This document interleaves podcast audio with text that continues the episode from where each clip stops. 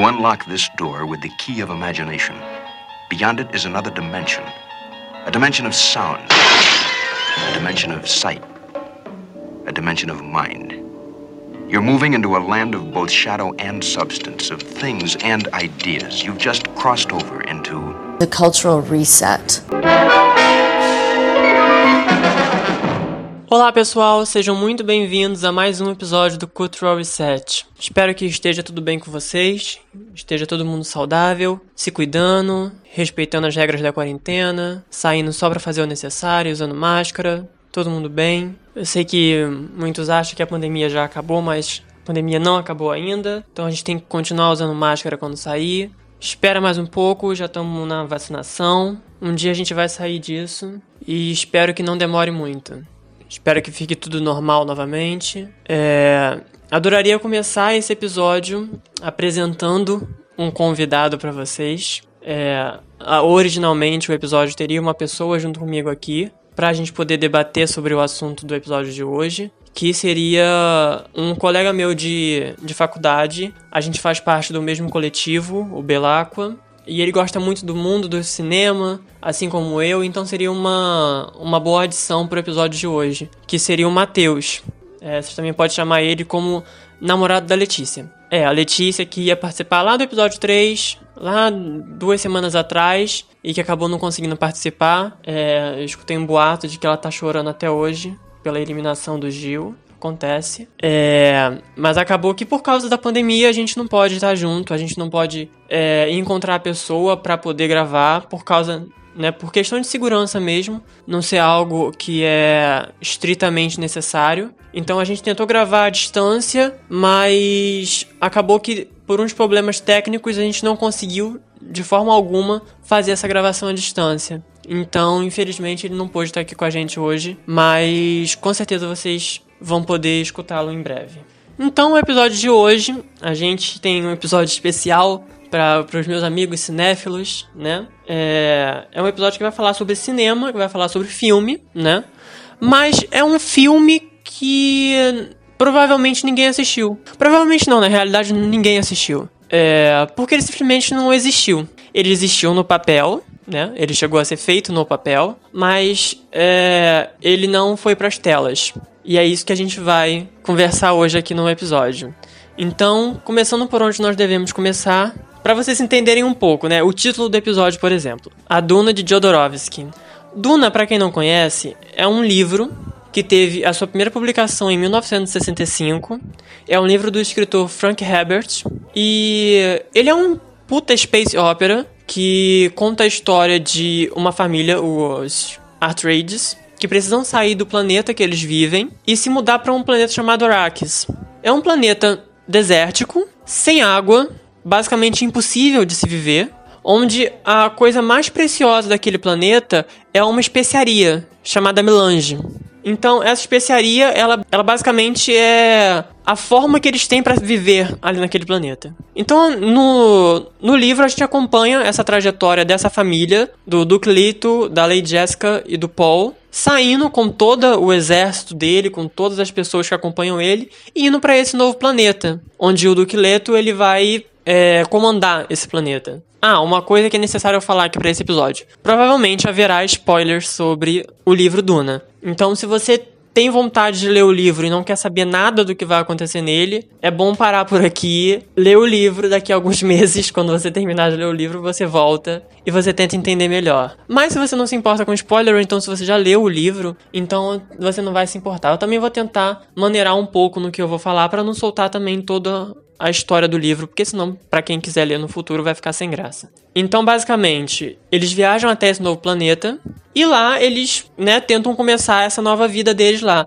Porém, acontece um ataque, né, uma armadilha, que acaba pegando essa família de surpresa. E o Paul e a Lady Jessica são os únicos sobreviventes desse ataque em relação à família. E eles começam a fugir. E aí vai acontecendo outras coisas pro desenrolar da, da história. É, mas o que tem tão de especial em Duna é porque é um mundo muito bem construído.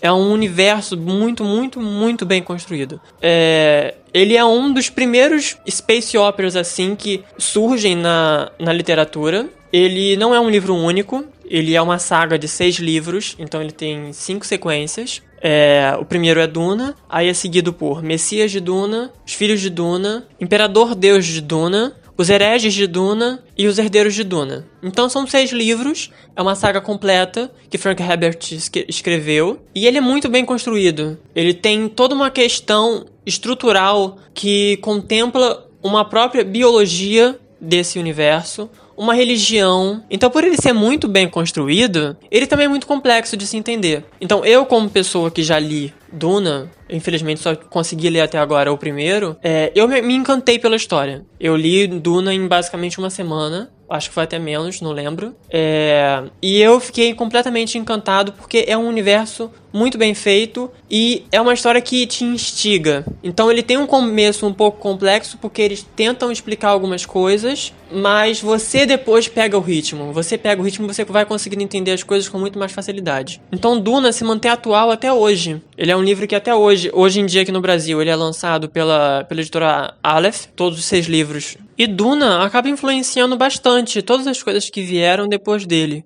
Principalmente Star Wars, que é bastante inspirado em alguns personagens, alguns conceitos, alguns planetas. E sim, eu estou usando a palavra bastante inspirado porque eu adoro Star Wars. Por isso que eu estou evitando usar a palavra plágio ou cópia. Mas a questão é, Duna é um dos grandes pilares da literatura de ficção científica. Então, é, é uma saga de livros que é muito, muito inteligente e acerta bastante naquilo que se propõe a fazer. Então, ok, Duna é lançado em 1965, o primeiro livro, e o segundo livro é lançado em 1969.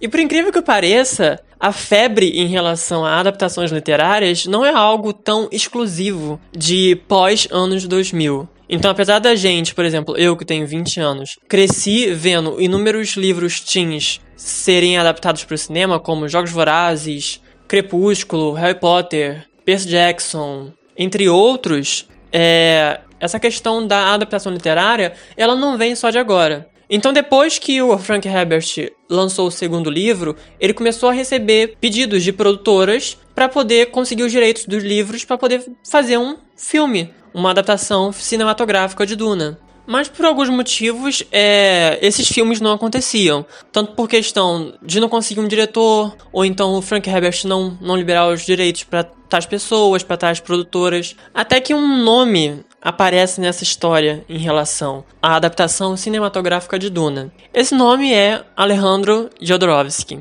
Quem é Alejandro Jodorowsky? Bom, Alejandro Jodorowsky nasce em 1929, no Chile. Ele nasce fruto de um estupro do pai dele, que era extremamente abusivo com a esposa, e ele teve uma infância muito conturbada.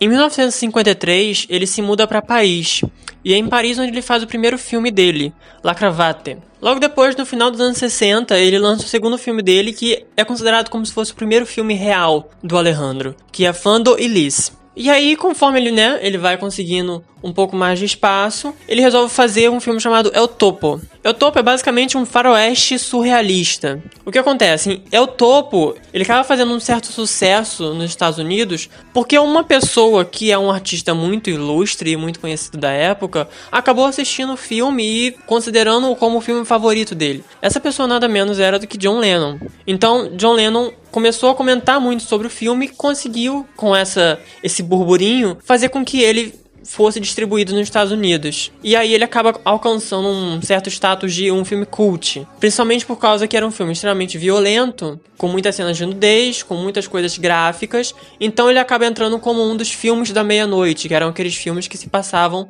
só depois da meia-noite nos cinemas. E aí logo em seguida, depois de El Topo fazer muito sucesso, isso em 1970, o Jodorowsky ele lança A Montanha Sagrada, que é basicamente considerado uma a obra-prima do Jodorowsky. É, a Montanha Sagrada é lançada em 1973 e a Montanha Sagrada é basicamente uma viagem de LSD muito louca. Como eu já comentei no primeiro episódio, eu nunca provei LSD, então eu não posso falar isso com certeza, com, com tato. Mas ele mesmo fala isso. Ele mesmo fala que A Montanha Sagrada é basicamente um filme que mostra uma ingestão de LSD sem a pessoa, sem o espectador precisar tomar. É, apesar de que os próprios atores estavam sob efeito de LSD. É... Então é um filme fantástico, surrealista, é algo que é único. A gente pode chamar de único. Porque é algo que é até difícil encaixar em uma categoria específica, tipo drama, comédia, é, aventura. É, é, é difícil você conseguir encaixar, porque é algo que ultrapassa qualquer barreira de gênero artístico e qualquer outra coisa possível. Então é, é uma coisa que realmente leva a arte para um patamar inalcançável. E aí o que acontece? Um produtor francês acaba vendo esse filme do Jodorowsky, A Montanha Sagrada, e acha aquilo fabuloso. E aí ele resolve que ele quer trabalhar com essa pessoa. Esse produtor era Michel Sedoso. E ele se encontra com Jodorowsky e fala que quer fazer um filme com ele, quer produzir um filme dele. E que ele pode escolher qualquer filme que ele quisesse, que ele ia dar o ok, ia conseguir para ele começar a fazer esse filme. Jodorowsky diz que quer fazer Duna. Então, a primeira adaptação cinematográfica de Duna vai parar nas mãos de Jodorowsky. O mais engraçado disso tudo é que Jodorowsky nunca nem tinha lido Duna. Ele mesmo comenta isso no, no comentário que fala sobre a criação, sobre a produção desse filme, que ele não tinha lido Duna. Ele escutava as pessoas comentar sobre Duna e tinha um amigo dele que havia lido Duna e tinha falado muito bem.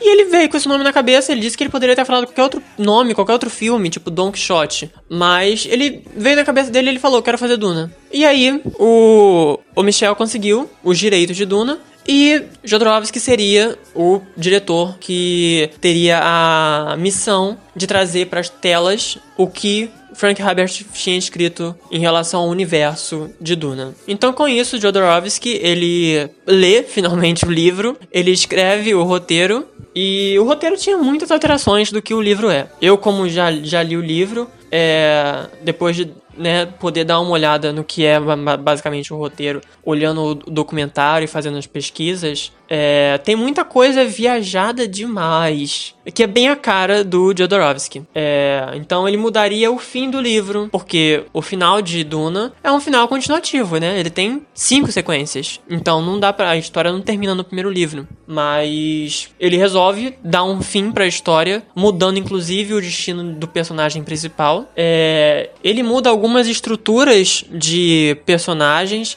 e algumas histórias do passado de certos personagens, como por exemplo o pai do, do Paul, do Cleto, no, no livro ele, ele acaba estando com a Lady Jessica, porque eles nunca se casam.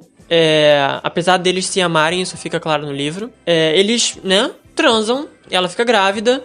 Ela nem deveria ficar grávida de um menino, porque era uma coisa que não se podia, principalmente para ela, que era uma Bene Gesserit. E ela fica grávida normalmente. Mas Jodorowsky queria fazer o, o Duque Leto castrado por um touro. E aí a Lady Jessica engravidaria a partir de uma gota de sangue do Duque Leto. Ela pegaria essa gota de sangue, transformaria em esperma e engravidaria dele. Então, pra gente ter uma noção mais ou menos do que que estava se passando pela cabeça do Jodorowsky. A questão é, o Jodorowsky, com essa questão dele com a arte, que ele traz uma importância muito grande para o que é a arte dentro da vida dele, ele esperava fazer algo que quebrasse barreiras, assim como ele fez em A Montanha Sagrada, né, que é algo que é até difícil de se encaixar exatamente no que seria esse filme. Ele queria fazer algo basicamente assim com Duna. Ele queria transformar Duna em algo que mudasse a percepção das pessoas, sabe? Em algo que é, expandisse a mente das pessoas, assim como acontece no livro com a especiaria que eles tomam. Então, é, ele queria realmente fazer essa mudança na humanidade através do filme. E o que às vezes a gente para pra pensar pode ser um passo muito grande, pode ser algo meio complicado, né, de se fazer. É... Mas era o que ele queria fazer. Ele queria basicamente fazer um profeta em forma de filme. Então ele queria mudar a forma com que as pessoas olhassem para as coisas através desse filme. Ele queria provocar reações, reflexões, assim como ele tenta fazer com os outros filmes dele. Até porque é, esse, esse estilo muito específico do Jodorowsky em relação aos filmes dele, com essa nudez extrema, com essa violência gratuita, é, todas essas coisas que são muito gráficas e que normalmente era bastante censurado naquela época, e até mesmo hoje em dia ainda se tem uma, um pé atrás em relação a isso. O, Jod o Jodorowsky ele tinha essa coisa muito de querer chocar, né? Assim como a maioria das pessoas que fizeram filmes que são considerados filmes da meia-noite, como por exemplo John Waters, que, que tem uma filmografia repleta de filmes que que são conhecidos por chocar. Como, por exemplo, um dos mais icônicos dele, que é do, dos meus preferidos em relação ao que ele já fez, que é Pink Flamingos. Então, é. Então, basicamente, nessa leva. Então, ele queria fazer a mesma coisa com Duna, que era esse puta space opera, cultuado dentro da literatura de ficção científica, ele queria fazer isso. Então, era o que ele queria fazer, era a forma com que ele via o, o filme dele, né? Querendo ou não, o filme era dele. Então, era como ele queria fazer. Então, ele fez esse roteiro dele. E aí, logo em seguida, ele já tinha o produtor, ele já tinha o roteiro, ele já tinha os direitos. Ele foi atrás dos outros, como ele mesmo chama, guerreiros, para entrar nesse time junto com ele. Então a primeira pessoa que a gente cita aqui nesse episódio é uma pessoa chamada Moebius. No caso, Moebius seria só o nome artístico dele. O nome de nascimento mesmo é Jean Giraud. Mas a gente vai chamar ele apenas de Moebius. Então ele consegue entrar em contato com Moebius. E Moebius é o responsável por fazer o storyboard do filme. Um storyboard, para quem não sabe, é aquele negócio que é feito criando quadro a quadro de como um filme ou de como qualquer coisa vai ser. Então Moebius desenhou mais de 3 mil desenhos, quadro a quadro, do roteiro do Jodorowsky, mostrando como o filme aconteceria. Quadro a quadro, desenho, muito rápido. Ele fez mais de 3 mil. Um storyboard inteiro do que seria o filme. E além disso, Moebius também cria os conceitos, a, a, arte conceitual dos personagens de Duna. Então, inclusive, né, eu não posso mostrar para vocês, né? Mas é, quem quiser ficar curioso para saber como são as artes conceituais, é só dar uma pesquisa rápida no Google. É artes conceituais de Duna do, do Jodorowsky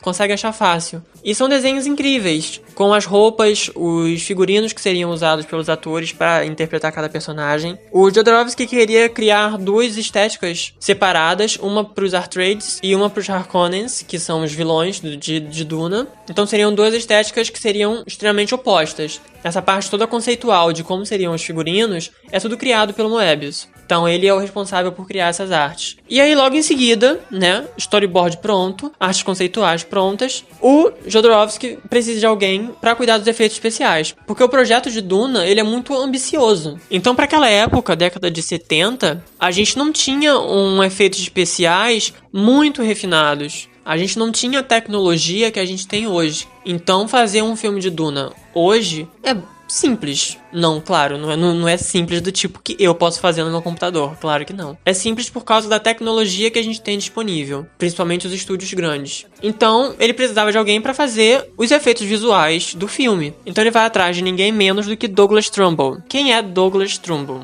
Ele é nada mais, nada menos do que a pessoa que fez os efeitos especiais do filme que até o momento era o maior destaque em relação à ficção científica, que era 2001, Uma Odisseia no Espaço o filme do Kubrick. Então ele conseguiu uma, uma reunião com, com Douglas, é, conversou. Douglas mostrou interesse em fazer o filme, em fazer os, os, os efeitos especiais do filme, mas Jodorowsky simplesmente não quis. Porque, de acordo com ele, é, o Douglas não era tão espiritual e não estava na vibe do filme. Então, sim, Jodorowsky dispensou um cara que tinha acabado de ganhar um Oscar simplesmente porque não se deu bem com ele, porque não bateu. Então a, a, a, gente vê que Jodorowsky ele tinha uma visão que era muito específica realmente em relação às coisas que ele queria. Então quando ele batia o pé que ele queria algo, ele ia até o fim para conseguir aquilo. É, e se ele não achasse que aquilo ali estava funcionando, ele ia simplesmente descartar. Então é o tipo de pessoa que é muito volátil. É o tipo de pessoa que hoje em dia na indústria, né,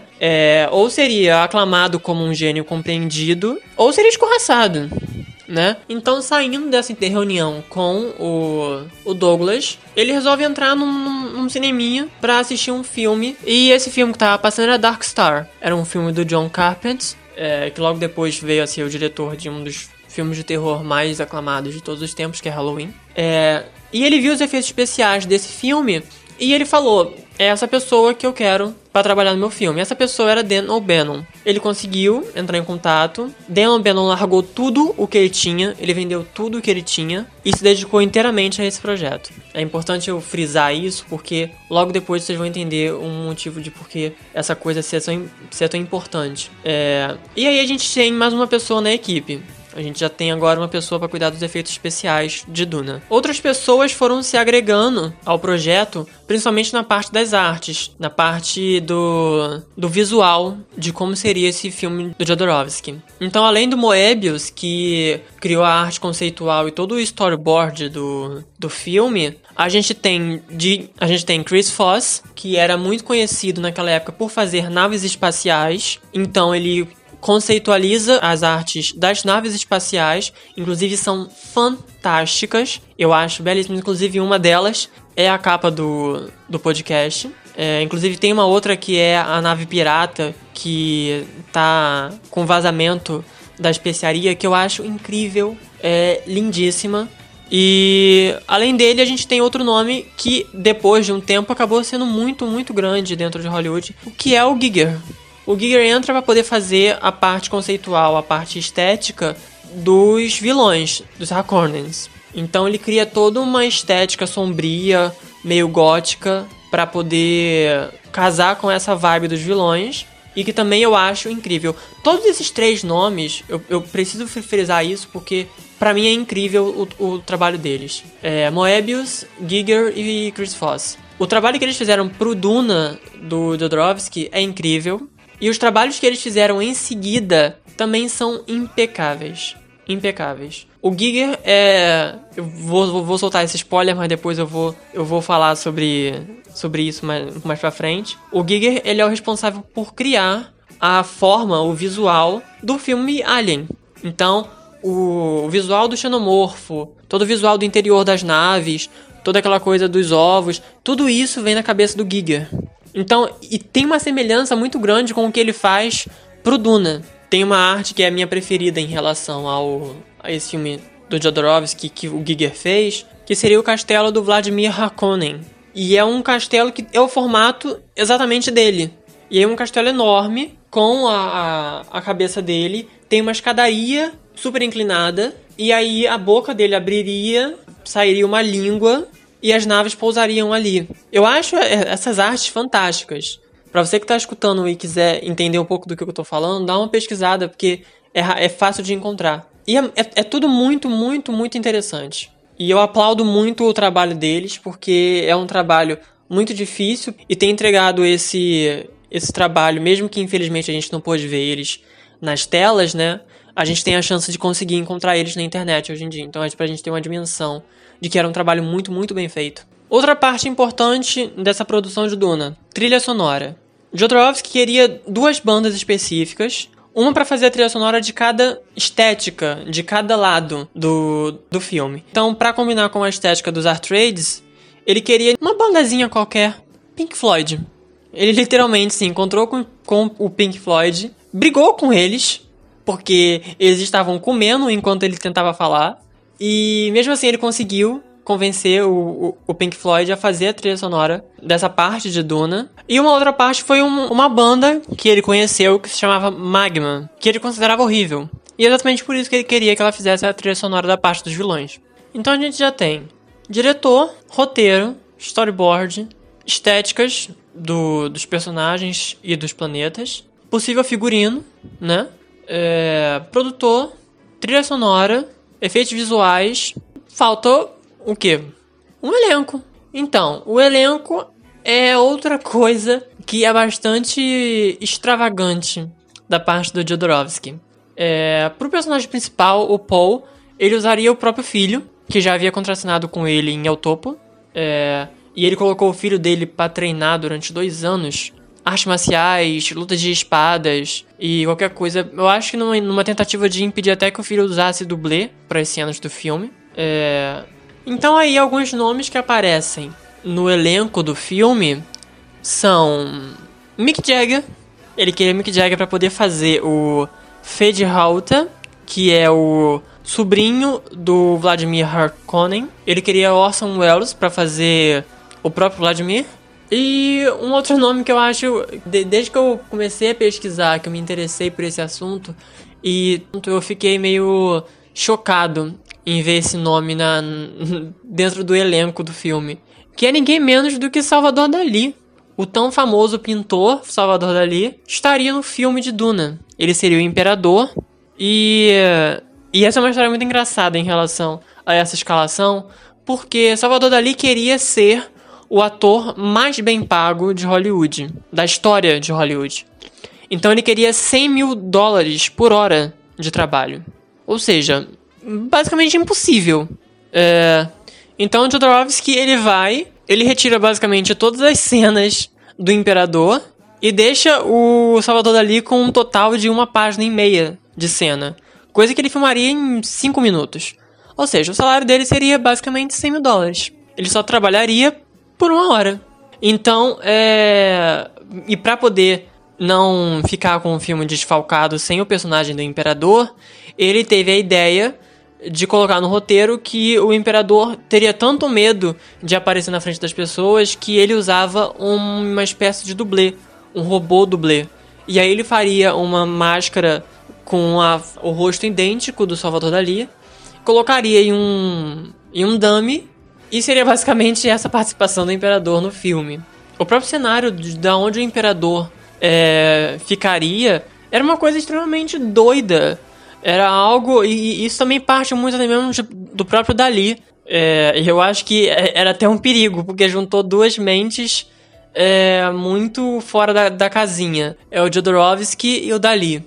E o Dali queria que a sala fosse de cabeça para baixo. Ele ficaria sentado em uma espécie de vaso sanitário que teria dois golfinhos, era um, seria um vaso sanitário com formato de golfinho. Para um lado iria xixi e do outro cocô. Então, tipo, essas são coisas que é a, a, a, gente fala assim, a gente nem acredita direito que isso seria possível de existir em um filme. Mas sim, era o que estava prescrito para existir. É, então a gente tem basicamente já quase tudo, né? Para fazer esse tão maluco e, e, tão fora de qualquer linha de pensamento é, racional essa nova versão de Duna que o Jodorowsky queria botar nas telas. Tinha já tudo, né? Tinha ideia, tinha o roteiro, tinha pessoas para trabalhar na equipe. Só faltava uma coisa, né? O dinheiro. O dinheiro e um estúdio para comprar essa ideia. E aí que tá o problema. Nenhum estúdio queria comprar. Então foi um trabalho de meses e meses e meses que juntou uma equipe gigante, porque tinha basicamente já quase tudo para começar o filme a ser feito. É, era uma ideia arriscada, era uma ideia que era vista como quase impossível de ser feita, tanto por um estigma que já vinha de muito tempo do próprio Duna, por ser um universo muito complexo, como pela questão do próprio Jodorowsky. Por quê? Todos os filmes que o Jodorowsky havia feito eram filmes com que Hollywood não estavam acostumada, né? É, então é, é um projeto que ele é arriscado, ele é um projeto muito, muito ousado. Não só por ser uma adaptação cinematográfica de Duna, mas também por ser algo que é feito pelo Jodorowsky. Jodorowsky ele já tinha essa fama de doido, né? Dentro da, da indústria. Basta ver as coisas que ele já havia feito. São coisas que é muito difícil de certas pessoas é, conseguirem assimilar. Porque é algo que realmente provoca certas sensações nas pessoas que é até meio difícil não entender quando a pessoa fala que não gostou, né? Então, era um projeto arriscado, era um projeto grande, muito, muito grande, porque envolvia pessoas das mais diferentes castas de Hollywood. É, seria o primeiro projeto do Jodorowsky dentro de Hollywood. E era um projeto que era estimado em mais ou menos 15 milhões de dólares. Hoje em dia, né, a gente vendo filmes, principalmente filmes blockbusters, é, que usam 100, 150 milhões de dólares como orçamento, aí isso seria basicamente nada. Hoje em dia, 15 milhões de dólares é basicamente o investimento de um filme de drama que a gente chama de Oscar bait, né? Então, então era muito complicado. Já, já tinha existido filmes nessa faixa sendo feitos por Hollywood? Sim, já existiu. Por exemplo, o filme mesmo que vem antes desse, que é 2001, Uma Odisseia no Espaço, teve um orçamento de mais de 10 milhões de dólares. Então, é, era possível? Talvez sim. Mas a questão é: Hollywood daria 15 milhões de dólares na mão do Alejandro Jodorowsky? Não, a resposta é não. Para Hollywood, dar esse dinheiro todo na mão do Jodorowsky seria a mesma coisa que dar dinheiro na mão de uma criança. porque não se sabia o que ia acontecer. Porque o Jodorowsky ele era uma pessoa volátil, né? Um pouco antes mesmo dele começar no projeto de Duna, ele deixou um outro produtor na mão. Ele simplesmente saiu do projeto. Inclusive, esse próprio, esse próprio produtor, depois ele até se vinga contra o Jodorowsky, tirando as, os filmes que ele já tinha feito do, de circulação. Então era uma pessoa que era vista como uma pessoa que era difícil de, de se trabalhar. Era criativo, tinha uma mente que pensava em coisas é, completamente fora do nosso universo, completamente fora da nossa linha de pensamento normal, sim, era uma pessoa que poderia ser considerada né, como genial. Mas o Hollywood não, não, não queria isso. O Hollywood quer algo que dê lucro, algo que vá responder eles da forma que eles querem. Então eles não dariam 15 milhões de dólares na mão do, do Jodorowsky para fazer uma possível adaptação cinematográfica de Duna. Por mais que ele tivesse um storyboard incrível, é, uma equipe trabalhando com ele já com um monte de coisa já sendo feita, artes conceituais perfeitas, Pink Floyd como trilha sonora. Isso não era o suficiente, porque ainda assim era arriscado. Ainda assim poderia dar merda.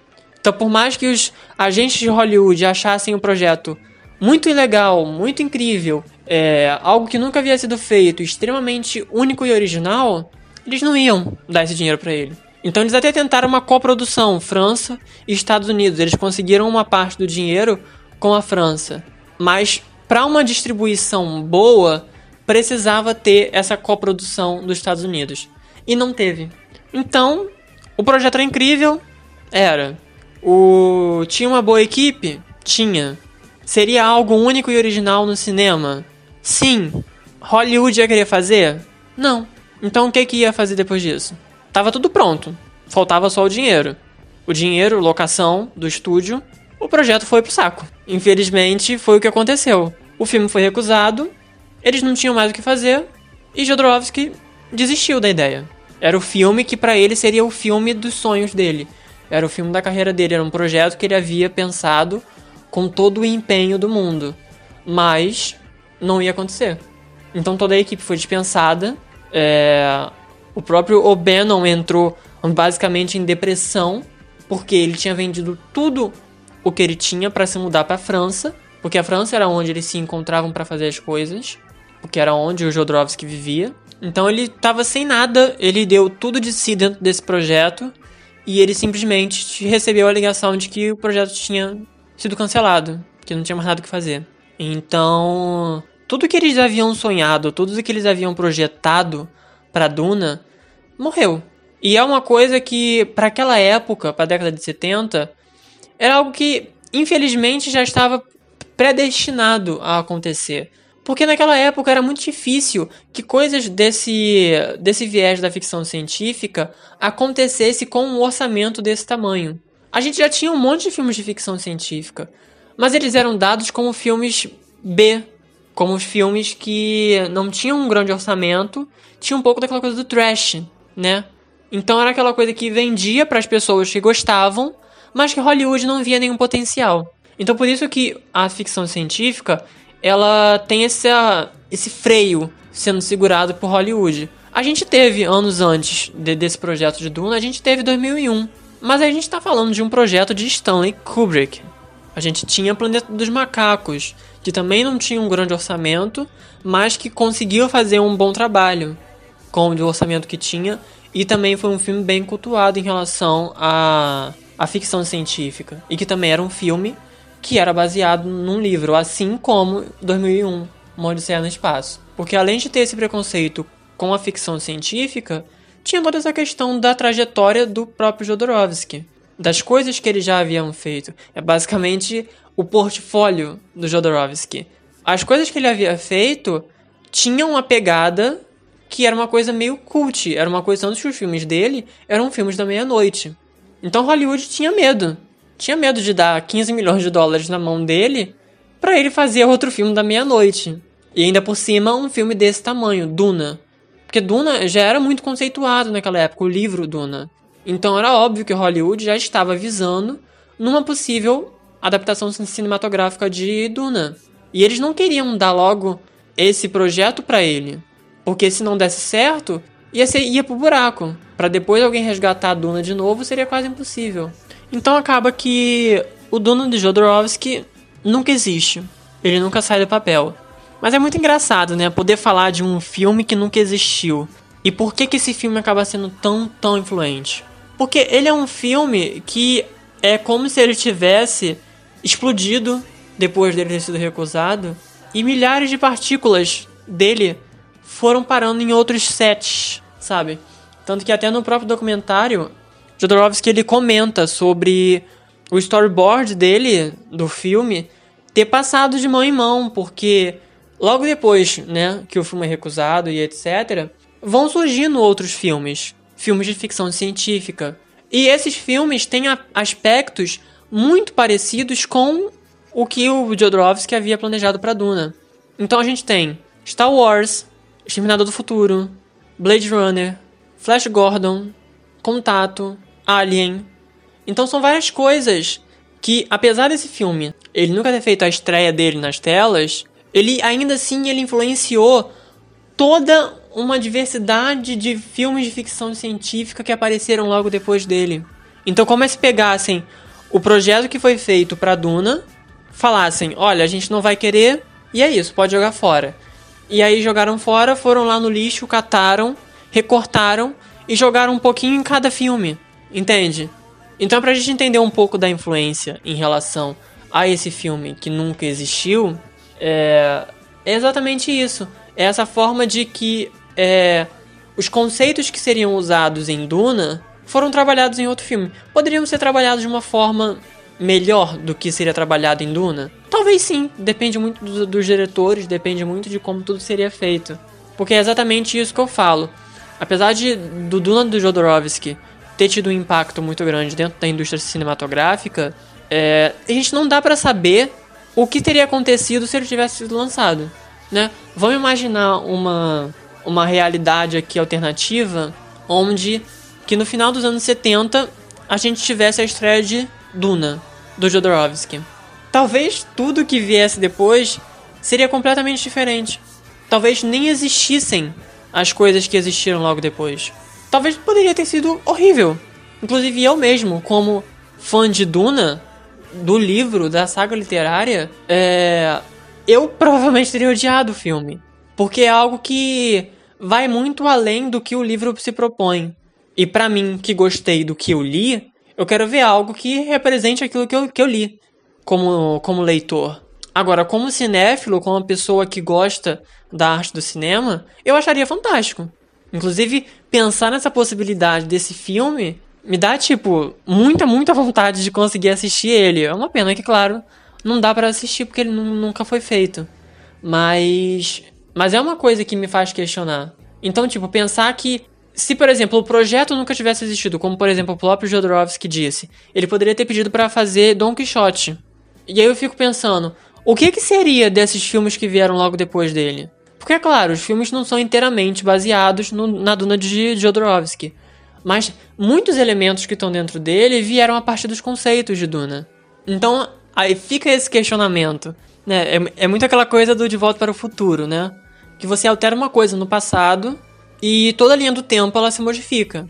Então, imaginar uma possibilidade onde o Jodorowsky consegue estrear, fazer e estrear Duna é algo que poderia ter causado um impacto enorme dentro da, da indústria cinematográfica, poderia ter mudado completamente os conceitos do que é se fazer cinema, ou poderia ser extremamente vaiado, poderia ser esculhambado total e aí, depois de um tempo, viraria um clássico cult, como acontece com a maioria dos clássicos cult.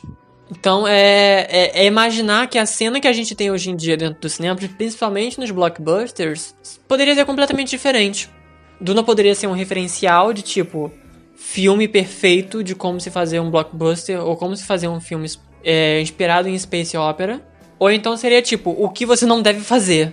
Eu acho, eu, eu para mim não, não tem outra possibilidade. Para mim, um trabalho do Jodorowsky, principalmente esse trabalho, seria essa coisa do 8 ou 80.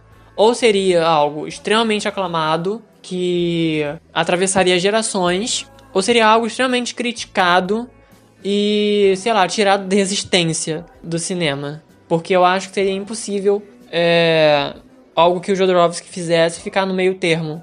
Então, além dessa, dessas migalhas de influência que a dona de Jodorowsky causou dentro de Hollywood, é, a gente tem outras consequências em relação à equipe, principalmente, né? O próprio Jodorowsky se juntou com o Moebius e juntos eles lançaram uma HQ chamada Encall, que é uma HQ que tem uma coisa parecida com, um pouco com essa coisa do, do Duna que ele queria fazer. Inclusive, boa parte dos desenhos do storyboard que ele usaria para Duna, ele usou dentro da, dos quadrinhos. Foi uma forma dele conseguir botar o trabalho dele é, em circulação, de uma forma oficial. Então, em Cal também você consegue encontrar aqui no Brasil. Ele é publicado pela editora Pipoca Nankin, que é uma editora especializada em quadrinhos. Dan O'Bannon, ele ficou na merda, né? Ele ficou completamente sem dinheiro nenhum e ele foi morar junto com um amigo e ele e esse amigo resolveram fazer um roteiro. Simples, né? É... E ele fez esse roteiro e ele conseguiu, né? Alguém para poder dirigir, ele conseguiu um estúdio que comprasse esse roteiro. E esse roteiro nada mais, nada menos era do que Alien. Ou seja, um dos filmes mais cultuados da história do cinema e da ficção científica. Ele acaba sendo roteirizado pelo Dan O'Bannon. E aí é onde entra o Giger. Como ele já conhecia o Giger do trabalho que eles haviam feito com o Jodorowsky em Duna, ele chama o Giger para poder fazer a, a estética do filme de Alien. E ele consegue que o Giger faça isso daí que eu já até comentei anteriormente, que o Giger é o responsável por tudo que a gente vê em Alien. E não só nesse, eles foram é, trabalhando em outras coisas também. Então, além de ter pegado a história, né, o storyboard e basicamente o que seria o roteiro de Duna e ter espalhado por outros filmes, Hollywood também pegou esse essa equipe do Jodorowsky e começou e eles fizeram outros filmes, então eles começaram a se ter um destaque maior dentro de Hollywood. O que é muito bom, porque eles são artistas fabulosos. Mas ainda assim, fica aquela coisa muito do. O problema talvez nem fosse exatamente o orçamento, talvez o problema fosse o próprio Jodorowsky. Mas aí você pensa comigo, é. Então é isso, Duna nunca existiu no cinema e nunca veremos Duna no cinema porque esse projeto faliu. Não, Logo depois que o Jodorowsky abandonou o projeto, continuaram tentando fazer com que Duna acontecesse. Hollywood queria Duna acontecendo, porque era uma saga literária muito querida pelas pessoas, estava fazendo sucesso e as pessoas queriam ver no cinema.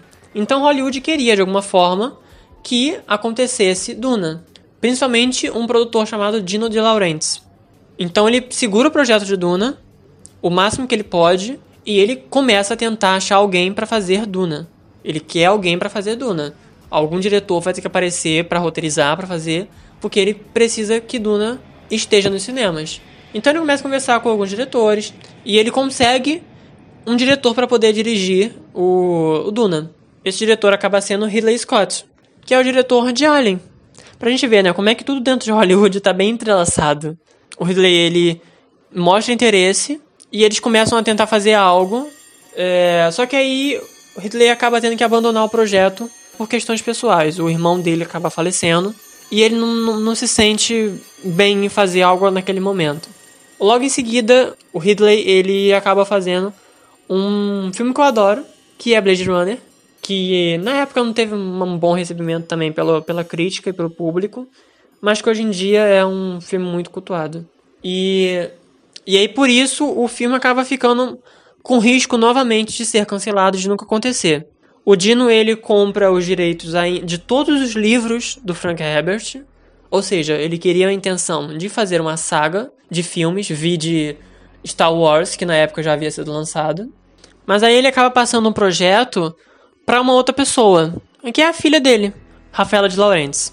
E aí ela consegue uma pessoa para dirigir o filme. Ela havia visto um filme dessa pessoa, ela tinha adorado esse filme dessa pessoa, e ela falou que aquela pessoa seria perfeita para poder fazer o filme de Duna. E essa pessoa é David Lynch, que hoje em dia é considerado um dos maiores diretores da história do cinema, é, principalmente pelos seus filmes é, cheio de plot twists e por uma das séries mais famosas de todas, que é Twin Peaks. E aí ele na época ele já havia lançado dois filmes, Eraserhead e The Elephant Man's. Ele já havia até mesmo sido indicado ao Oscar. Então era um, era um puta diretor para dirigir o que era considerado um possível puta filme do futuro. Então era a melhor escolha possível. Ele pegou o projeto, escreveu o roteiro, escalou o elenco, fez tudo e o filme finalmente, a saga de Duna, finalmente acaba com ele sendo lançado nos cinemas em 1984. Infelizmente, o final dessa história não é feliz. O filme ele foi massacrado pelo público e pela crítica.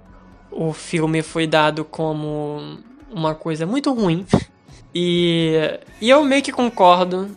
É, o filme, o filme ele não é péssimo. O filme ele não é uma coisa desastrosa, horrível, horripilante, não é.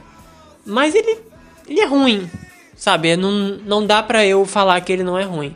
Ele pega bem a essência do livro, do que é a história de Duna, mas tem coisas ali que realmente são ruins e que não deu. É, Jodorowsky dormiu feliz nesse dia, porque inclusive ele, ele mesmo fala no documentário que ele, ele ficou com muito medo quando ele descobriu que o Lynch ia lançar o filme que ele tinha tanto sonhado em fazer, porque ele via o Lynch como um diretor excelente e e ele nem queria ver o filme, mas ele acabou vendo o filme e ele disse que ficou super feliz quando ele viu que o filme estava péssimo. Então, então meio que a jornada de Duna acaba desse jeito. Acaba com ele sendo lançado nos cinemas, mas tendo uma recepção péssima. O Frank Herbert, ele meio que aceitou a situação todas as vezes, tanto o fracasso em relação à recusa do filme do Jodorowsky e o fracasso do filme do, do Lynch. Ele aceitou bem, ele nunca se mostrou amargurado ou então naquela coisa do você estragou minha obra. Não, ele nunca se mostrou dessa forma. É, infelizmente ele né, já faleceu sem poder ver uma boa adaptação do, do livro dele. Duna tem uma minissérie, é, mas infelizmente eu nunca assisti, nunca me deu vontade de assistir. É, mas Duna em si, eu acho que até mesmo para mim, que tô na área de produção cultural, tenho uma noção básica em relação a, a toda essa questão da produção, de criar algo, é, é sempre muito complicado. E Duna é algo muito complexo. Eu já falei isso e continuo repetindo porque é até difícil para você ler, porque é um universo que ele tem muitas, muitas vertentes. Então a gente tem muita, muito backstory, a gente tem personagens muito, muito bem construídos, a gente tem um, um universo que, apesar de estar dentro de um livro, pensa todas as possibilidades desse universo numa questão de é, bioma dos planetas, de religiões, de crenças. Então é algo que, para você adaptar, é muito complicado. Adaptar um livro para um filme é um processo complicado. Tanto que é, muitos diretores já, já, já comentaram sobre isso. Porque não é basicamente você pegar o livro e, e reescrever ele em formato de roteiro. Tem certas coisas que você vai precisar adaptar, e Duna é um desses tipos.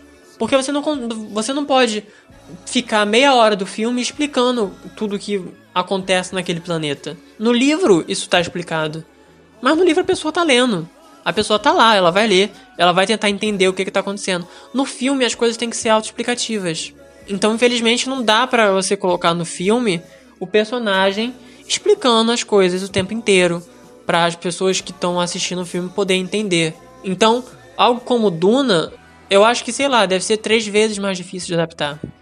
Mas, para alegria de todos nós que somos é, obcecados e adoramos esse livro, é, tá chegando aí, vem aí mais uma adaptação. É, dessa vez não teve nenhum problema dos tipos que o Jodorowsky precisou enfrentar. Pode ter, tido, só que a gente não sabe. É, na realidade era para já ter sido lançado, né? Estava previsto para ser lançado no ano passado, mas pela questão da pandemia o filme precisou ser adiado e, ao que tudo indica, vai ser lançado ainda esse ano. É, essa nova adaptação de Duna vem pela direção do Denis Villeneuve. Eu espero que eu esteja falando o nome dele corretamente. Se bem que com tanto nome difícil de falar aqui hoje nesse episódio, eu já devo ter errado uma porrada de nomes. Então, tá tudo tranquilo. Mas pela questão dele ser é, metade francês, metade americano, é, o nome dele tem essa pronúncia mais puxada. Então é, é, meio complicado de se falar. Então eu acredito que seja Denis Villeneuve. Mas se não for, tá tudo beleza. Um dia eu aprendo. É, vem pela direção dele. E até então o que a gente tem é algumas imagens promocionais e os dois trailers, se não me engano, um ou dois trailers do filme. É, inclusive no próprio trailer do filme, a gente vê Pink Floyd como trilha sonora do trailer. E que eu achei muito legal essa, isso, porque eu acredito que tenha sido até mesmo talvez uma homenagem pro próprio Jodorowsky em relação a, ao filme dele, que teria o Pink Floyd como trilha sonora, e acabou não acontecendo. Mas falando de Jodorowsky, ele se posicionou, né? Ele deu a opinião dele sobre o trailer do filme. Então, nas próprias palavras do Jodorowsky, ele diz que, abre aspas, eu assisti ao trailer, é muito bem feito. Dá pra ver que é cinema industrial, tem muito dinheiro envolvido, que foi muito caro para fazer. Mas se foi realmente muito caro, precisa compensar em proporção. E é aí que está o problema. Não tem surpresa. A forma é idêntica a tudo que é feito em todos os lugares. A iluminação, a atuação, tudo é previsível. Fecha aspas. É um pouco complicado entrar nesse, nessa, nessa questão do cinema, indústria versus arte, porque o que acontece? A gente que trabalha, no caso, estou falando de mim, é, que tenta trabalhar com arte, com cultura e etc., eu acho que é muito. É, como é que se diz? É muito complicado falar dessa coisa do dinheiro dessa forma meio pejorativa. Querendo ou não, a gente vive dentro de um mundo capitalista. A gente só faz as coisas com dinheiro, infelizmente. Se você não tem apoio, você não faz. Então, querendo ou não, é, é, muito, é muito difícil a gente falar dessa forma de que, ah, mas é muito previsível, ah, a gente já sabe o que vai acontecer, ah, é, tem muito dinheiro envolvido, então vai ter que ser compensado depois, então vai ter que fazer muito dinheiro. Mas querendo ou não, a indústria vive disso. E não só a indústria, a gente vive disso a gente vive de dinheiro, basicamente. Né? De certa forma, eu concordo com o que ele fala, porque é óbvio que não só em relação ao a Duna, complet, saindo completamente de Duna, mas indo para, por exemplo, todos os filmes da Marvel, que é um dos maiores nomes hoje em dia dentro do cinema, que tem o próprio universo cinematográfico da Marvel, todos os filmes dele vêm com a mesma cara, a mesma fórmula, a mesma forma de fazer o filme a gente já sabe o que, vai acontecer no final. Se alguma coisa sai dessa fórmula, a gente até se assusta. Eu uso como exemplo a série da Feiticeira Scarlet, por exemplo, que sai completamente da proposta de que do que normalmente a gente vê no, no cinema da Marvel, mas que chega no final e a gente vê que parou no mesmo canto, né? O começo de WandaVision é incrível, toda aquela brincadeira com a sitcom é algo que é impecável mas da metade da série a gente vai indo para a mesma fórmula de sempre. A gente tem o, o herói se enfraquecendo, parecendo que vai perder, e aí de repente ele ganha super força e ele destrói o inimigo, e aí todo mundo fica feliz. Sabe, a única pessoa que não ficou feliz mesmo foi a Wanda, que acabou tendo que se desfazer dos filhos e do, do marido. Mas a gente tem a fórmula muito parecida. Então, dentro do cinema hoje em dia, a gente não vê muita originalidade. E nisso eu concordo com o que ele diz, em relação às coisas serem previsíveis. Mas em relação a criticar a, a questão de ter muito dinheiro envolvido, ter muito dinheiro envolvido não faz o trabalho do Villeneuve ser ruim. Não é porque uma pessoa consegue fazer um cinema independente com pouco dinheiro que todo mundo tem que fazer igual. Se ele conseguiu o apoio das, dos estúdios para poder fazer o filme e ele conseguiu um orçamento desse tamanho, porque o orçamento de Duna que vai sair esse ano é caro, é muito grande, é mais de 160 milhões de dólares, é porque confiaram nele para isso. Eu já vi outros filmes do Villeneuve e eu acho incríveis. A Chegada, por exemplo, para mim foi o meu filme favorito daquela época da corrida do Oscar. Eu adoro a chegada até hoje. Para mim, o trabalho que ele fez ali é impecável. E esse não é o único trabalho dele que eu considero incrível. Tem, por exemplo, Incêndios, que é outro filme excelente. Então eu acho que é um pouco de prepotência do Jodorowsky falar que é, é previsível através de um trailer. Porque foi o que a gente já viu até agora. Um filme vai ter duas horas de duração. A gente viu um trailer de três minutos. Já fazer esses apontamentos eu acho que é meio. para mim, pelo menos, não faz muito sentido. Porém, é aquilo. É a opinião do Jodorowsky. E, querendo ou não, ele tinha um projeto é, único e bastante original para Duna. Né? Então eu acredito que para ele deva ser um pouco complicado dele ver alguém conseguir fazer Duna com muito dinheiro e ir para essa vertente mais ok do, do filme, né? Porque eu olhando pro trailer do filme, comparando com o que eu já li de Duna, é algo que para mim parece ser muito fiel. Então, para mim, que gosto do livro, é algo que eu tô esperando bastante, há muito tempo inclusive, para poder ver no cinema. Só que, claro, só vou ver no cinema se a gente já tiver tudo bem em relação à pandemia. E eu realmente espero que é, venha um trabalho aí muito bom e que a gente possa ter sequências em relação a Duna. Porque tanto que esse filme do, do Villeneuve, ele não vai é, abrangir o primeiro livro inteiro, porque o primeiro livro, na verdade, ele é enorme, né? Então, ele vai até uma parte do livro, é, então eu espero que dê tudo certo, porque eu, eu, confio nele como diretor, das coisas que eu já vi ele fazer, é, e eu acho que ele vai fazer um bom trabalho com Duna.